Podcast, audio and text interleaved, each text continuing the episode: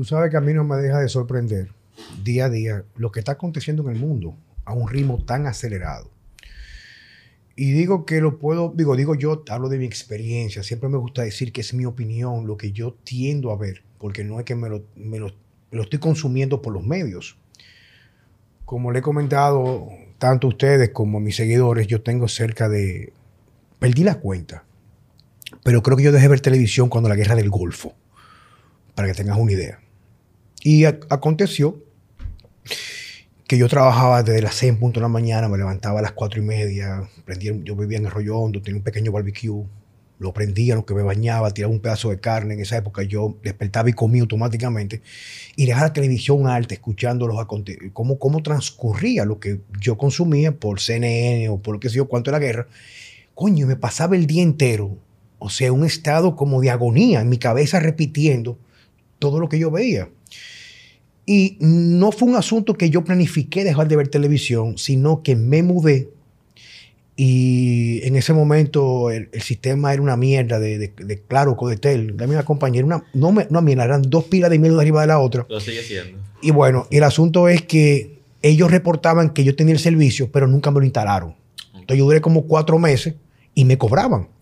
La vaina fue que yo me di una regada del coño, viejo, y me quitaron esos, esa deuda que no, no, la consumía y nunca cogí el servicio. Eso fue. Y lo otro fue que también yo pagaba un periódico, creo que el periódico hoy, me llevaba el periódico todos los días, pero no lo leía. Lo utilizábamos para ponerle, para que los perros cagaran encima del periódico, ese tipo de cosas. Y dejé también de leer el periódico. Entonces, teniendo ese, ese trasfondo, o sea, esa, esa parte que me permite a mí no mal utilizar mi tiempo, porque para mí eso es basura, lo que uno ve en los medios, ese tipo de cosas, pues me ha permitido tener como de principio, de los últimos tres años, ver con claridad lo que está aconteciendo, ver lo real, no la parte virtual. Y hay cosas que a mí no me dejan de sorprender, viejo. O sea, es tan tangible, tangible me refiero que tú lo ves ahí mismo, como hay una, hay, hay una tendencia en la conducta que era normalizada en el hombre son temas que hemos tratado aquí otras veces, de o de agresividad positiva, no me refiero a la agresividad de maltrato, sino de agresivo de que yo mantengo mi posición, yo lucho por un ideal. Y también, por ejemplo, cómo la nueva generación ha entrado en un, digamos que es un dilema que choca mucho, por ejemplo, con mi generación. Me pasó en esto lo siguiente. Yo salgo del gimnasio, prácticamente yo vivo viejo a, pie de espacios, calculado, tres minutos. O sea, yo vivo a unos 250 metros de mi negocio, del gimnasio en la mañana, y yo camino siempre 7 y 15, 8. Porque me gusta ese, pedacito, decía la gente, buenos días, el frutero de la esquina, que me dé el sol en la cara, me siento muy bien. Y yo vengo caminando como es costumbre, digo, de la costumbre que yo aprendí. Si yo voy en la acera en dirección hacia allá, pues yo tomo mi lado derecho. Y de frente yo veo que vienen dos muchachas. De que yo las veo, son muchachas que deben estar entre los 19, no creo que a los 25 años. Veo una muchacha eh, gordita, pero se ve como medio descuidada, en el sentido que no está muy arreglada, pero tampoco no, no sucia. Y al lado veo eh, la típica delgadita con pinta de varoncito. Van ahí. Ya yo me di cuenta que son una pareja de lesbianas, o sea, a, lo cual a, mí no me molesta eso. y, o sea, ni siquiera, o sea, ni siquiera, no me afecta. Pero cuando vamos caminando, de, mi lado derecho, que es el izquierdo de ellos, viene la que quiere ser, o aparenta quiere ser como el varoncito. O sea, pela como un machito, esto, unos aretes, una cosa. Y cuando vamos de frente, que nos vamos acercando, lo normal es que el que viene del lado tuyo tienda por lo menos a mover un poquito el cuerpo para que tú puedas pasar. Ella hizo un acto como de imponer lo que ella considera un derecho por encima de los míos, marcado por un privilegio, y prácticamente sin palabras enfrentó mi espacio. ¿Va entendiéndome? Cuando se acercaba, en debe hacer un gesto que es normal de decir permiso, buenos días, ella se impone como que abre su, su, tórax. o, sea, o, sea, la serie mía. Y yo la miro así y la dejo pasar. Y digo yo, dentro de mí, porque tampoco iba a buscar problemas, digo, ¿tú te imaginas que yo fuera un tipo bruto, que yo tuviera en mi cabeza chipeando y yo le dijera a ella, ven acá, si tú eres tan hombre, hijo de tu maldita madre, O sea, tú me estás enfrentando a mí. O sea, fíjate cómo llega la parte del, irrespeto y se abanderan con un fanatismo.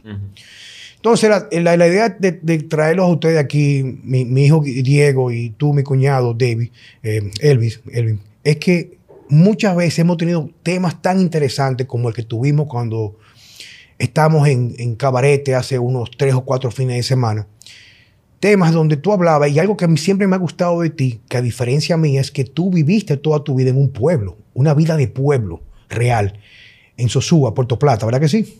Luperón, Puerto Plata. Luperón, Puerto Plata, y tú conversabas conmigo cómo era tu infancia, lo que tú hacías, qué tú has visto en estos días, y lo, algo también que me cautiva mucho es que tú lees bastante. Eh, fíjate, eh, yo crecí en, en Luperón, en un pueblo, este, no puedo decir que mis padres eran ricos, pero en reconocimiento a su honor y su esfuerzo, puedo decir que tuve acceso a muchas cosas eh, más allá de las básicas, de techo, comida, eh, transporte propio. Eh, tuvimos, porque soy el tercero de seis, de seis hermanos, bicicleta, cuando salió la consola de Nintendo, fuimos de los primeros, televisores a colores, fuimos de los primeros en tenerla. Privilegiados. Privilegiados. Y yo sé que quizás hasta para Diego choca.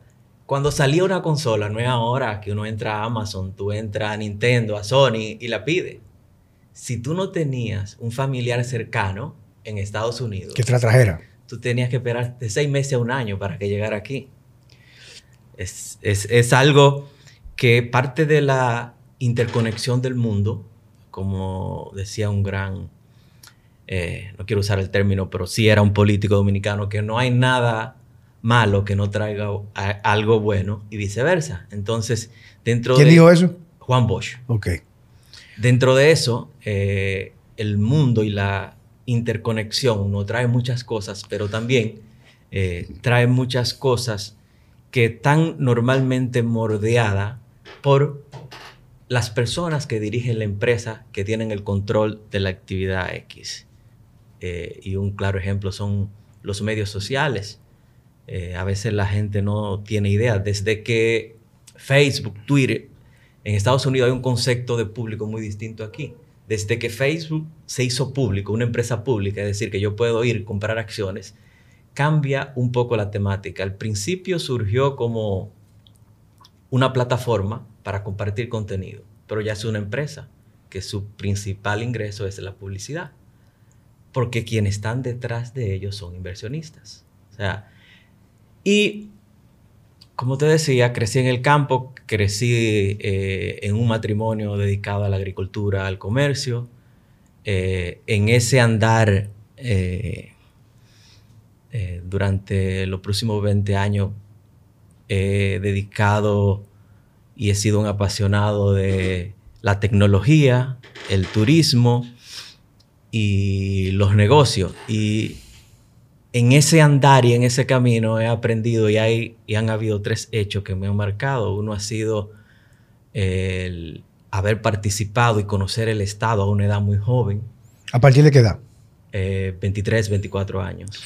Que fue, creo que fue que tú entraste a trabajar al sector público, ¿verdad que sí? Sí, sí, sí. De hecho, formé desde la universidad, estuve en un movimiento político de apoyo cuando surgió Leonel con nuevas ideas, eh, una forma de pensar distinta. Eh, mi papá eh, fue toda la vida balaguerista, al punto de que... Era muy común en la generación de los, de al punto muy común que cuando Balaguer iba a hablar, nosotros no podíamos ni respirar de la tensión que había que, ponerle, que había que ponerle a ese discurso. Entonces, con esa idea participé. Época muy romántica, ¿eh? Muy romántica y de grandes sacrificios, sobre todo en la juventud. Y que independientemente de la posición que tú tengas, por lo menos la, gente mantenía posiciones. Sí. O soy balaguerista, soy anti-balaguerista. Con coherencia. No ahora mismo que la gente todo es, el asunto de todo me da lo mismo, nada me hiede y todo me huele, ¿tú me entiendes? Claro, los grandes ideales, o sea, las causas.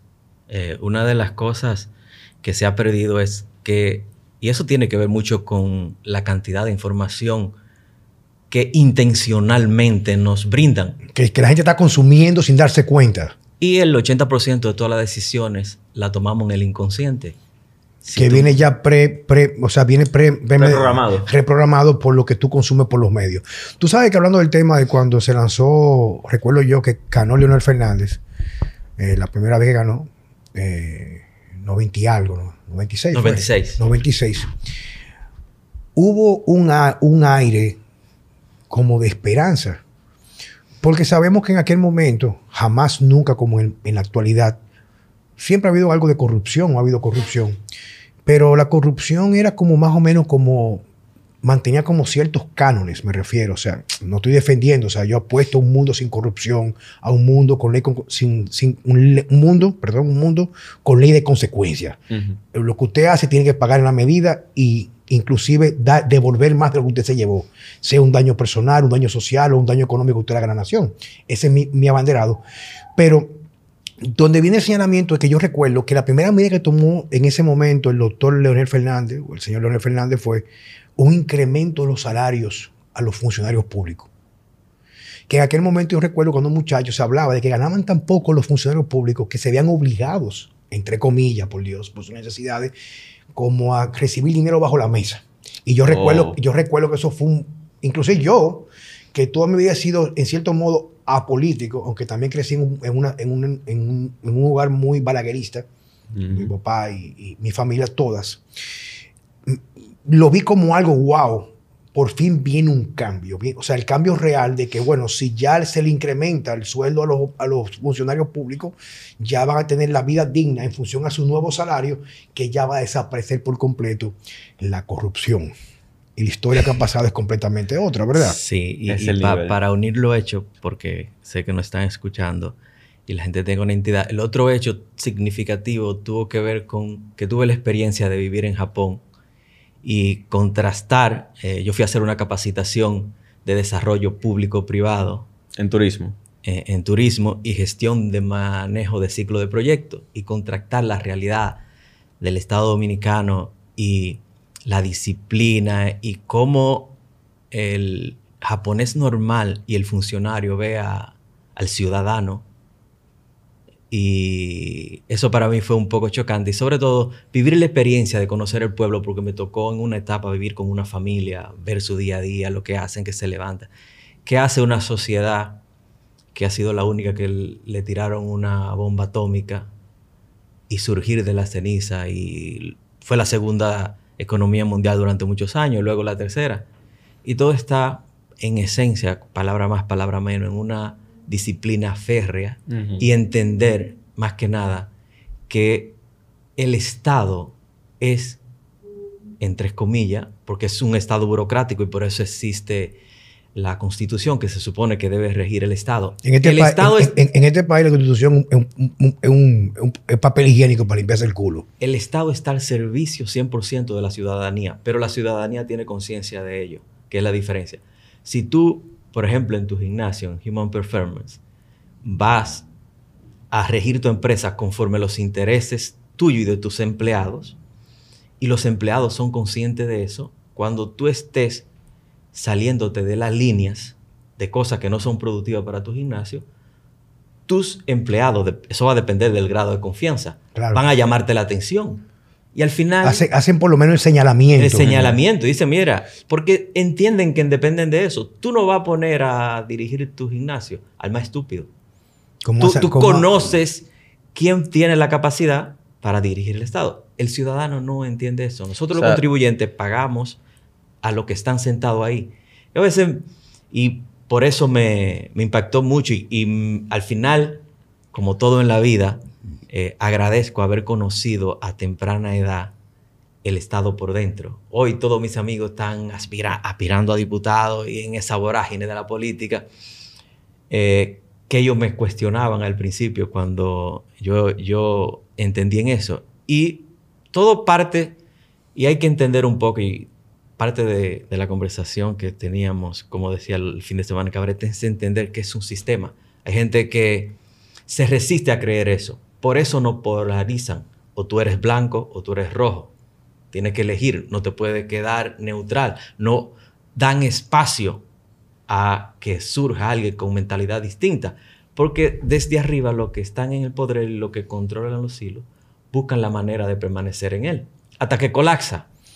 Ese es el ciclo de la historia normal. Y yo siempre he dicho que, por ejemplo, una forma de verlo, donde es un sistema tan corrupto, tan corrupto, que incluso ya tú formar un partido político en República Dominicana implica, aunque no estés en el poder, tú recibes dinero para mantenerte de eso. O sea, hay un subsidio. El costo de la democracia. El costo de la democracia. Entonces, yo, por ejemplo, recuerdo en una ocasión, eh, no hace mucho tiempo, yo estaba en, en Nagua, comiendo unos pescados fritos, y vi un tipo ahí, o sea, que está viejo un día de semana, porque yo fui de trabajo a hacer algo en una charla, me paré a comer en la mañana y vi un tipo que tú te dabas cuenta por su apariencia, que un tipo que no trabaja, o sea, un tipo en un vehículo, una jipeta, medio barrigón, comiendo con una opulencia ahí, pidiendo y vaina. Y cuando pregunto, era un funcionario, no un funcionario, era un miembro del grupo de la cabecilla del, Partido Reformista.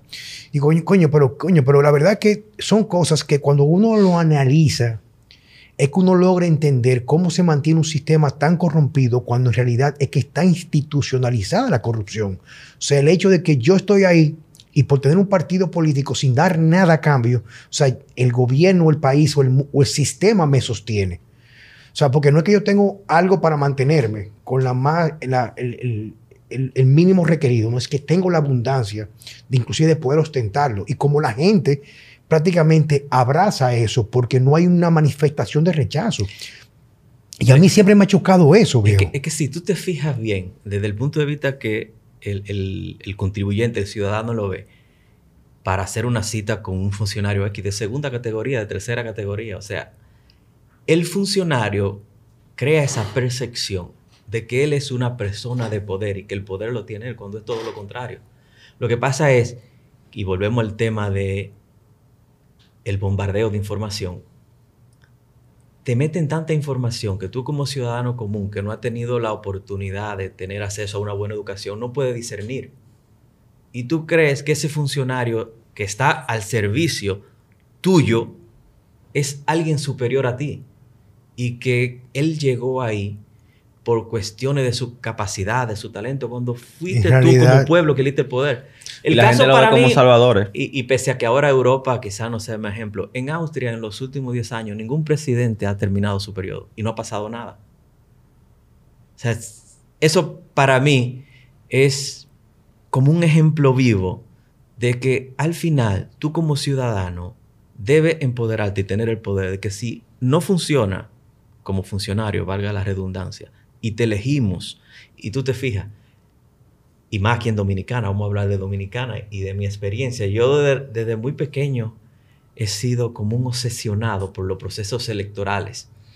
Y más que los procesos electorales, cuando se forma un equipo de estrategia de un candidato, el ciudadano común no entiende que todo lo que se hace ahí en gran esencia es manipulación mediática. El, Vender sueño. Vender sueño. Casi el 90%, por dejar un margen de 10, de todos los candidatos que ganan, nunca cumple lo que dice. Pero mira el gobierno actual.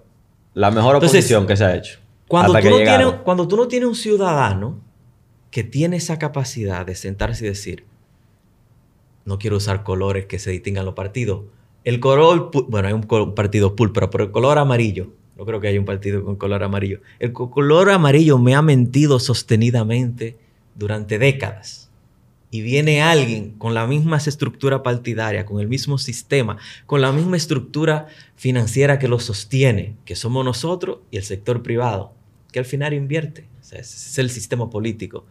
Hasta en Estados Unidos existen los donantes. Y si tú te fijas, los mayores contribuyentes a la campaña de Estados Unidos son los mayores beneficiarios cuando se trazan las políticas. O sea, el que quiera eh, no sé si se puede decir la palabra, es una paja mental. Sí, ven acá. Con eso, solamente tiene que irse a Google Finanza y tú pones cualquier empresa que tú quieras, quiénes son los mayores inversionistas. Tú buscas CNN. Al final todo está conectado, los bancos, uno con otro, son dueños. Y nosotros, la única manera que nosotros podemos, por ejemplo, no enfrentarlo, pero sí tener una posición distinta.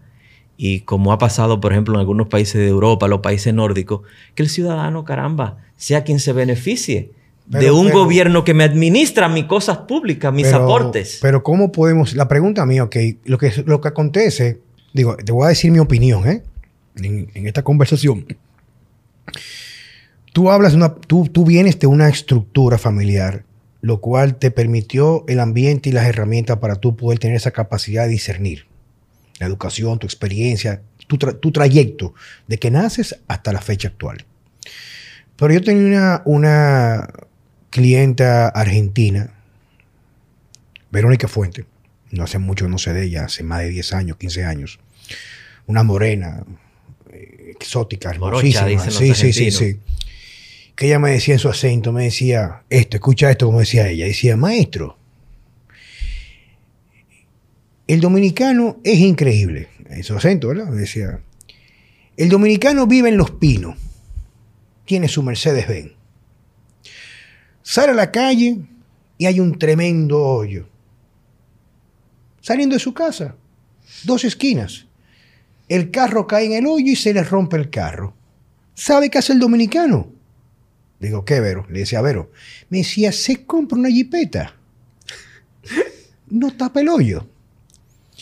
Y ella decía después, una mujer muy leída, muy instruida, o sea, una vaina, una mente impresionante, decía que los, decía ella, no estoy, no estoy apoyando esto, decía ella, que en, Latinoamérica no existe en realidad una democracia representativa, porque el dominicano promedio, que es el caso que nos viene hoy en día, que va a haber un concierto de, no promedio, no dije todo el mundo, no, no acabo con nadie, es una observación que estoy haciendo, que se pase el día entero yendo dembow, reggaetón, música urbana, eh, eh, vaipeando, ¿se dice la vaina esta? la vaina esa. Pan y circo. Pan y circo, metiendo marihuana, bebiendo romo, que nunca se ha leído un puto libro en su vida, o sea, no ha leído nunca ni le interesa leer, no tiene la capacidad de elegir en realidad personas que lo puedan representar para sus intereses, para ellos, sino lo que ponen gente ahí que lo que van a beneficiarse, como tú dices, y revertirse una aura, una aura de soberbia,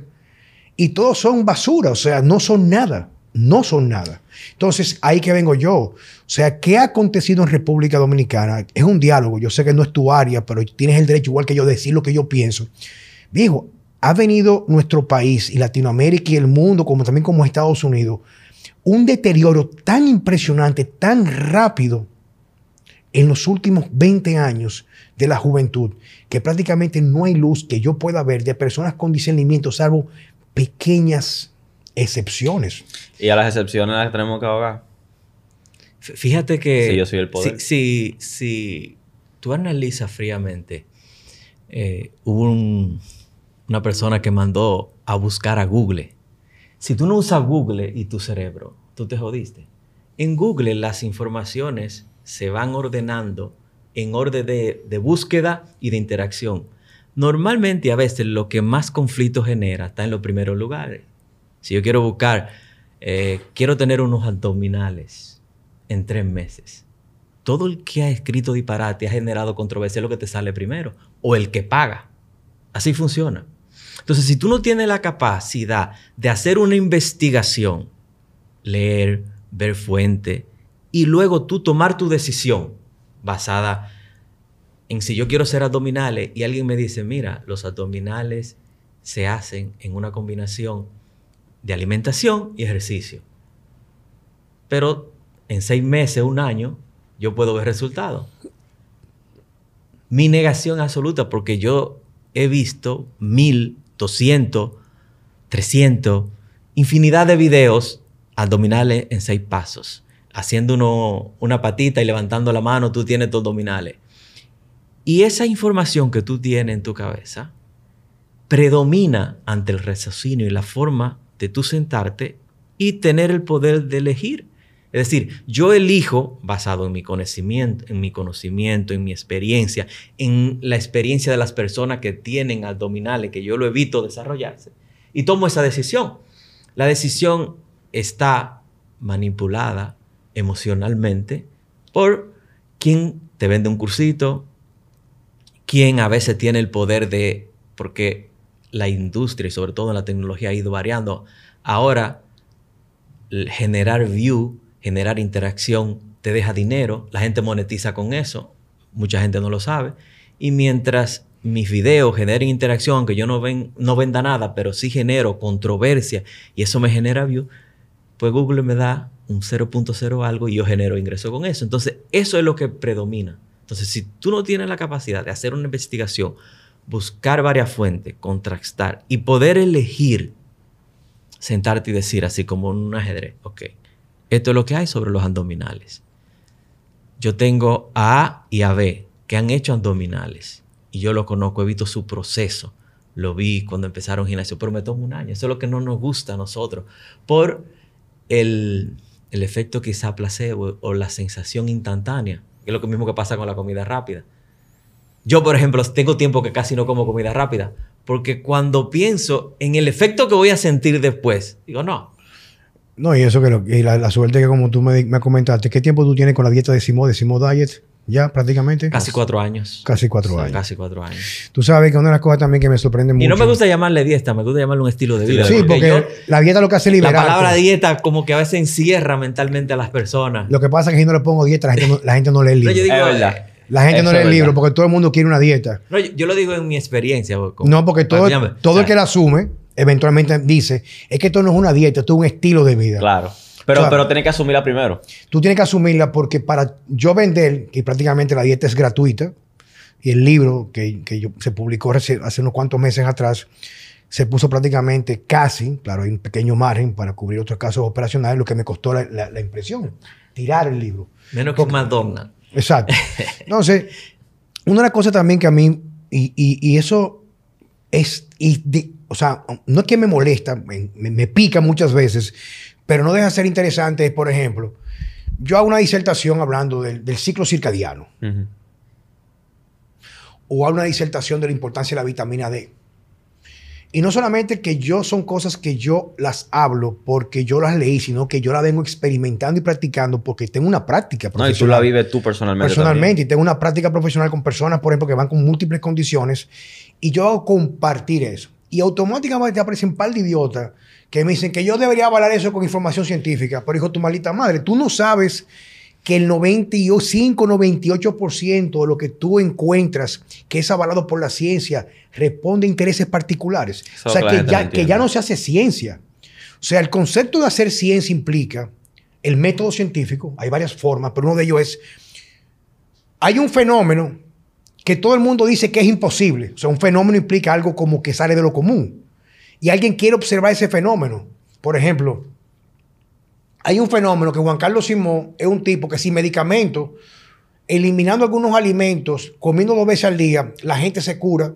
No todo el mundo, pero hay muchas personas que me han dado su testimonio y que yo lo veo, se curan de diabetes tipo 2, para decirte algo.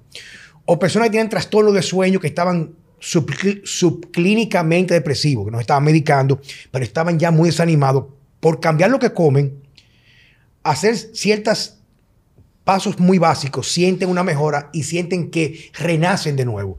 Pero nadie es capaz de decir, coño, déjame tomar este fenómeno y vamos a llevar un laboratorio para analizarlo con esta persona, vamos a hacer una media, una investigación. Entonces, las personas ni siquiera sienten la curiosidad, que hay que yo siempre digo y me atacan mucho por eso, que para mí estúpido o la estupidez es la falta de curiosidad.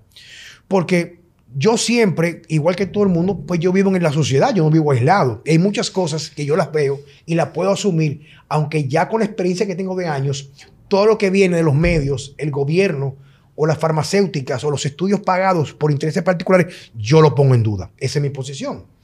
El problema de tío que ver para creer se ha convertido a ver en el celular para creer. O sea, ya la gente le ha puesto más fe a lo que ve en la pantalla, aun sea cosas que ni siquiera están en su propio país por encima de lo que tú sales a la calle y tú ves y observas. Pero, eh, volviendo a ese punto, fíjate lo que sucede es, si tú te fijas y lo analizas bien, hay un fragmento de un discurso de Teodoro Ruffel que a mí me encanta y me siento comprendido cuando veo hater y gente que se llama eh, El hombre en el campo, haciendo una traducción, eh, que habla, todos esos haters que tú ves y toda esa gente que busca interacción, es porque su vida o, los, o la vida virtual es online, no tienen una vida fuera de ahí. Si tú te fijas a veces, yo a veces veo interacciones y cosas y, me siento tentado a comentar, digo, no, mejor voy a, leer un libro o voy a escuchar un podcast. Tú entras a un perfil de cualquiera de esos haters, por llamarle un nombre, tú solamente puedes ver el patrón común, las personas que siguen, los comentarios que hacen. Su vida entera es criticar. Pero mira, por ejemplo, en, este, en estos días, tú sabes que tuve un caso, yo he ido a varios medios y he mantenido mi posición de mi discurso. Ajá. Y como este es mi medio, digo lo que me da mi malita gana. Y es lo siguiente, o sea, yo lo puedo llevar a discusión o a debate con cualquier persona, donde yo sostengo que, por ejemplo, escucha esto, el colesterol total, total, en sangre, no es un, no es un factor de riesgo indepe- in- independiente para la enfermedad coronaria. O sea, para no entrar en detalle, o sea, están los estudios ahí. El 50% de la gente que enferma del corazón nunca han sufrido de colesterol alto. Lo tienen bajito. O sea, nunca. Hay otros factores, claro Fíjate, está. para apoyarte eso, yo el otro día estaba escuchando, me gusta de después que uno lee un libro, escuchar el podcast de, Del autor. Del autor, del mafia, de, del sueño. Ah. Y él Why hablaba, un médico, un cardiólogo se pasa entre 12 y 14 años estudiando sobre el corazón y dos años sobre alimentación, cuando el funcionamiento del corazón depende en esencia de la Sí, alimentación. pero, pero, pero, oye, oye, pero oye, sí, pero y tú vas conmigo. O sea, el mensaje es el siguiente: yo mantengo un discurso.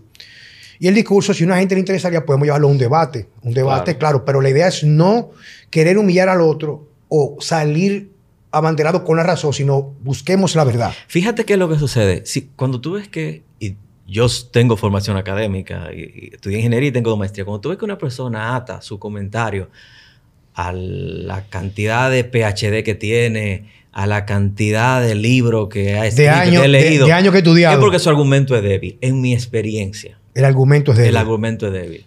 Es que O usualmente te quiere hacen- cambiar la historia. Usualmente Porque hacen argumento de autoridad. al final- Porque yo soy tal cosa, entonces eso es verdad. Al No final, la misma ciencia que te llevó a tener un punto, te puede llevar a tener otro.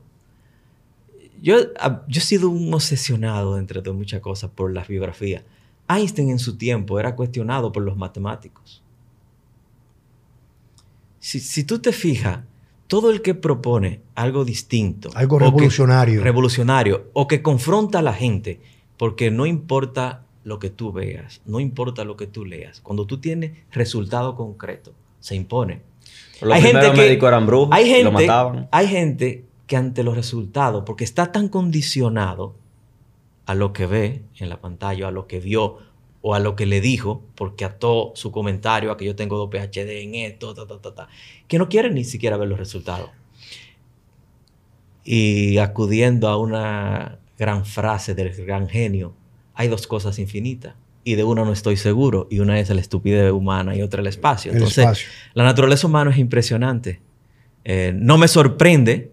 Sí, obviamente tengo eh, mi discurso interno. Lo he podido, y más en los últimos dos años, interiorizar. Porque puedo entender por qué hacen esos comentarios. Como te dije al principio, fíjate, antes se decía, tú quieres ver que una persona mira con quién sale, mira quiénes están en su entorno. Ahora tú quieres ver uno de esos aire online, mira a quienes siguen, mira lo que ven, mira lo que escuchen, mira lo que leen. Y va a tener la misma respuesta. No hay una vida, una vida orgánica, una familia fuera de la red. Toda su vida depende y está, está online. Sujeta. Fingiendo que es feliz con una foto que no es feliz. Con unos filtros, una figura que no es. Sí, porque la gente cambia su imagen. Cuando tú la conoces, viejo, es un vómito. Ayer leí un Mi hermano, artículo yo- interesante de una persona que conoció a alguien por Tinder, le pagó el vuelo para que fuera y cuando le dijo, tú no eres la persona con la que yo he estado interactuando y la devolvió. Pero, como te decía, esas son de las cosas que trae la tecnología que no son tan buenas, pero también permite que tengamos este tipo de conversación, que existan No, medios alternativos. Y yo creo mucho y creo en que se avecina y estamos en el proceso de una evolución del Internet y sobre todo de la información y del control de las industrias de la información con lo que se le llama el Internet 3.0, que a veces la gente lo confunde con la criptodivisa, pero que sí está atado a lo que dio origen a la criptodivisa como Blockchain. blockchain. Y en dos o tres años, yo creo que todo este tema de especulación, de hate, de crítico, de banear. Yo soy uno que creo que tú puedes decir lo que te dé la gana. Pero claro que sí. Ahora, no me cuarte a mí por yo decir lo que me dé la gana. Claro. Que es lo mismo que pasó con la... O sea, que el discurso de muchos gobiernos se quedó atrapada, atrapado. O sea, tú hablas de una libertad de que tú como ciudadano tenga el poder de elegir, pero con la... No. Tú quieres Sí, que yo elija el- el, el tra- género. Y es, que... que, es que ese trasfondo es, es- Entonces- es bien fondo y Eh, bi- y, bien sí. oscuro. Eh, Sí. es otro podcast. Pero lo que te quiero decir, esos son los contrastes donde se quedan atrapados y, y existen. Y hoy los mejores programadores del mundo están trabajando en el blockchain y están creando estructura. Por ejemplo, para que tú tengas una idea, la gente confunde y crees que la- el tema de la criptodivisa es como dinero digital y es todo lo contrario. Es la evolución del Internet y vamos a pasar de un Internet de compartir contenido a un Internet de propiedad, donde nosotros grabamos este podcast, lo hacemos un FNT y todo lo que genere este podcast debe ser tuyo, no la miseria que te da Google o no lo que muchos hacen, que te cogen caption del video y hacen dinero con eso. Eso va a estar, o está, y ya en muchos casos, programado con un código que tú puedes traquear todo el recorrido. Y tú eres que tiene la propiedad. Lo mismo pasa con la industria de la música, los, video, la- los videojuegos. La industria de la música, hace 5 o 10 años atrás, tú comprabas un CD. Yo tenía un CD Walkman que para mí era el final del mundo. Pero hoy la música es centavo a los creadores de música y quién se lleva el dinero, Spotify, eh, Sí. Apple No, y, y Music. las, y las disqueras. llevan porque no hay en la red todavía una garantía de propiedad de lo que yo hago, del contenido que yo creo, que hago mi esfuerzo, que, que genero creatividad, sea el copy-paste por otro. Y el otro sea que le saque más beneficio dependiendo de las habilidades que tenga para los medios sociales, el internet. Tú sabes lo que estaba comentando hace un momentito cuando vino el tema ahora este sobre el colesterol y mi posición. Algo que a mí en realidad me causó mucha... eh, no, la emoción, no sé cómo decirte, pero fue más o menos... Porque no me, ni siquiera me molestó ni me perturbó en absoluto, pero me causó mucha... Confusión, curiosidad. digamos como curiosidad, porque yo cuando, cuando hablé en varios lugares sobre mi experiencia con personas que van con ciertas condiciones y yo, claro, si están dispuestas a cambiar su estilo de vida solamente así, pues entonces tú puedes esperar que cambie la enfermedad. Porque lo que, son la- lo que es la medicina convencional es para estilo de vida convencional. Y para curar. O sea, O sea, un médico, tuve un pensum de una universidad. Sí, sí. El médico estudia para curar. Para curar o tratar prácticamente tratar las patologías, perdón, no, para prevenirlas, tú sabes. O Claro. tú vivir con O sea, ellas yo o jamás, medicarte. por mi experiencia, y, y, bueno, tú lo sabes muy bien, cuando tenía 39 años me diagnosticaron con dos hernias. Y fui donde un médico con PhD y en pocas palabras, porque no quiero darle el mérito, te dijo, tú te jodiste. O sea, tú te jodiste, va a doler toda la vida. Esos dolores no se desaparecen. Y yo he podido restablecer mi salud y te puedo decir con certeza que mejor que antes, que antes de que me diagnosticaran con la hernia. Entonces, si yo busco, por ejemplo, bienestar, salud, jamás iría donde un médico. Porque, Pero- y- lo digo responsable, porque yo asumo mi salud como responsabilidad. Claro. O sea, Y que no se delega, ¿eh? no se debería de, de delegar. yo, yo no ese, iría... ese es el problema. La gente delega es- su salud. Fíjate bien, tú vas donde un abogado. Mira, yo quiero que tú me asesores para no tener problema legal. Si tú lo piensas bien y lo analizas y, y reflexionas un poquito, es difícil encontrarlo. Porque, en tres comillas, tú le estás quitando su trabajo. Igual con un mecánico. A veces, y no quiero comparar, eh, porque yo creo en la medicina y yo he ido a los médicos, no quiero comparar la medicina con eso, pero a veces eh, hay esas premisas, por decirlo de alguna forma bonita, que te generan duda. Y yo prefiero buscar bienestar y salud con mi estilo de vida, si- siendo responsable con mi cuerpo, no le meto droga, no le meto alcohol en exceso, durmiendo bien. Y, ¿qué te digo? Puedo decir que Bueno, tengo resultados. Pero vamos a decirte con relación a lo que estaba comentando. Salud del colesterol, ¿verdad? O sea, lo que ya dije anteriormente. Entonces, cuando yo hago esto, se, se desata una campaña, y yo sé que en cierto modo, en- no todo, pero una parte fue hasta inclusive paga. Una chica por ahí que nunca le he conocido acabó conmigo. Pero nada, cada quien da lo que tiene y habla lo que abunda. O sea, yo no me metí en ese tipo de cosas. Sí, sí vi, inclusive no, no vi un video completo de lo que subió ella acabando conmigo, que yo era o un ladrón, o que yo era un farsante, o un... Lo que sea, no importa. Porque al fin y al cabo, cada quien da lo que tiene y yo no necesito aprobación de nadie, ni tampoco que la gente me valide lo que yo sé que trabaja. Pero hubo caso de un médico muy reputado, al cual yo respeto muchísimo, que es un psiquiatra, el doctor Guerrero Heredia, pues salió con unos discursos, incluso hasta medio amenazantes en los medios. Y me ha preguntado varias veces a mí, porque me invitaron a un debate con él, lo cual yo, gracias a mi, a mi mujer Mariel, a mi esposa, desistí porque yo iba a ir. Y dije yo después, pero a debatir qué con él, porque él es, para mí podría ser, si yo tengo una persona que está a punto de suicidarse o que tiene un trastorno, o sea, el final de lo que tenga que ver con cualquier condición psiquiátrica, definitivamente es a donde él que tiene que ir. Para medicarse, evitar que esa gente se tire por una persiana, se corte las venas o se, se cuelgue de una soga, una percha, por decirlo así. Entonces, debatir que cuando de lo que él sabe yo no sé nada, del punto de vista como coger un caso clínico y mediante mi entrevista y lo que yo voy a analizar cuál es la droga perfecta para esa condición. Pero por igual él no sabe de lo que yo sé. Claro. O sea, yo tengo años estudiando. Yo diría que yo, yo tengo años, no te puedo decir que 30 años, pero tengo un promedio de 21 años estudiando en academias sobre los alimentos y cómo impactan en todo lo que tiene que ver en el cuerpo humano, desde la mente, la inmunidad, eh, parte músculo-esquelética. La gente piensa que la gente se deteriora físicamente ¿Sabes que por, por- por- bien? fa- por falta de ejercicio y no es, No. es un deterioro de inducido por la alimentación inflamatoria. Entonces me dice a mí, pero ¿qué tú tienes que decir? Pero yo no tengo nada que decir de él. O sea, yo reitero que lo admiro muchísimo porque sé que, que él trabaja muy bien, pero me sorprendió mucho que tomara ese discurso sin siquiera haber conversado conmigo, pero nada, eso quedó ahí.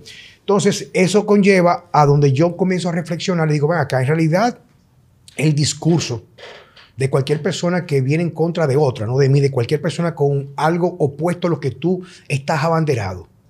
¿Es porque tú crees que llevas la verdad o porque yo afecto tus intereses económicos?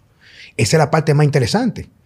Porque yo te voy a decir una cosa, o sea, el podcast anterior que hicimos es una chica que estuvo luchando cerca de un mes para que no le amputaran un pie en el hospital de la diabetes. Ella se curó con la alimentación. Incluso en el podcast anterior, ahí está la, gráfica del pie abierto en el hueso. Y como por dejar de comer, claro, se fue una doctora que le limpió la herida, y comenzando a comer más proteínas y eliminar todo lo inflamatorio, el pie cicatrizó. Pero te pones a averiguar cuántos pies amputan en ese lugar, quizás que pudieran ser recuperables. Sabemos que no todos. Entonces, yo lo que siempre he apelado, Elvin y Diego, es a un mundo más justo, más equitativo, un mundo donde yo que a lo mejor, como me dice María, que tengo luz, a cierto modo, digo, no soy el que más lo sé todo, pero igual que tú, yo soy un enfermo con la lectura. A veces yo compro libros, viejo, nada más por tener, ojearlo y darme cuenta que lo que dice ese libro ya yo lo, lo sabía de otro libro similar. Y siempre aprendo algo nuevo, pero es, una, es como algo desenfrenado, de yo validar o investigar cosas nuevas, de cómo lo que tú comes, lo que tú haces, puede afectar. Entonces digo, pero ¿hasta qué punto? Si yo tengo una vocación supuestamente de ser un sanador, un médico, un cirujano, ¿hasta qué punto yo veo al otro simplemente como un instrumento de mi beneficio económico y estoy dispuesto a sacrificar la vida del otro? Entonces, es el punto que yo llego a la reflexión. Entonces, dándole un cambio a este tema, de tu perspectiva, siendo una persona muy observadora, que viene de una ciudad, de un pueblo, muy tradicional dominicano, una familia muy tradicional. ¿Cómo tú ves el fenómeno de la feminización del varón hoy en día? Fíjate, eh, el, el otro día leí un chiste tan cruel que me causó gracia que decía, vamos a darle a todo este tema de género un país ahí en Estados Unidos, muchos terrenos, y vamos a dejarlo 20, 30 años y se van a acabar por un tema esencial para mí, que es la procreación. O sea, yo soy, crecí en un hogar eh, donde mi padre era católico por su ascendencia española, a férreo. Mis bisabuelos llegaron a- a Puerto Plata, a un campo, y lo primero que hicieron fue una iglesia católica. O sea, y mi madre, eh, dominicana, eh, religiosa, lo que le llamamos cristiano, al final todos son cristianos, pero de una iglesia, y siempre se logró limar la pereza. Pero lo que te quiero decir, porque muchas veces quieren atar el tema de género con la religión. A veces, tú sabes, buscan eh, fortalecer su argumento con eso. Pero eso es simple, o sea, el, el, ser humano desde que se hizo y se tiene conciencia, el hombre es hombre y la mujer es mujer, en términos prácticos.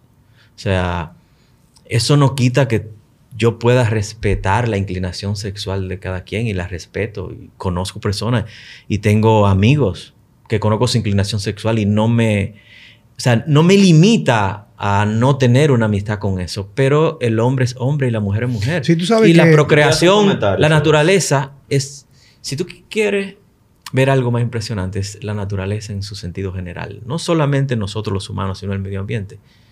Así se hizo para poder procrearnos y para poder nosotros llegar a 8 mil millones Sí, de pero- personas pero- que tenemos. Si siempre la observación que yo hago, Elvin, che- eh, eh, Diego, es la siguiente. O sea, y quiero ser reiterativo para ir cerrando en este tema, que lo vamos a cubrir en otro podcast, es que mm, mantengo y sostengo que no estoy en contra de lo que un adulto quiere hacer, sino que en sí hay una agenda que trata de normalizar. No es que no sea normal, o sea, no estamos diciendo que no lo sea, pero quiere darle categoría de mayoría a una minoría de la sociedad. Entonces, ¿qué resulta? Que cuando personas que se abanderan de esa, ese enfoque dogmatizado que se, que se abanderan, lo que hacen es buscar rechazo de otras personas, porque todo lo que es dogmatizado implica ser extremista.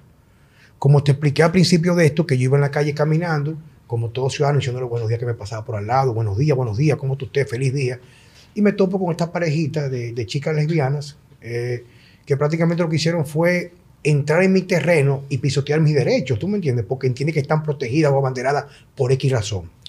Pero lo que podemos hacer, en definitiva, es dejar el tema para un siguiente podcast, el segundo a partir de ahora, y quedan los dos abiertos a invitación. Cuento contigo, conti- contigo, Diego, y Sí, con sí, mi cuñado, Elvin Polanco. Un placer. Claro que sí. placer. Señores, muchas gracias por estar con nosotros en Vida Sana con Juan Carlos Simón.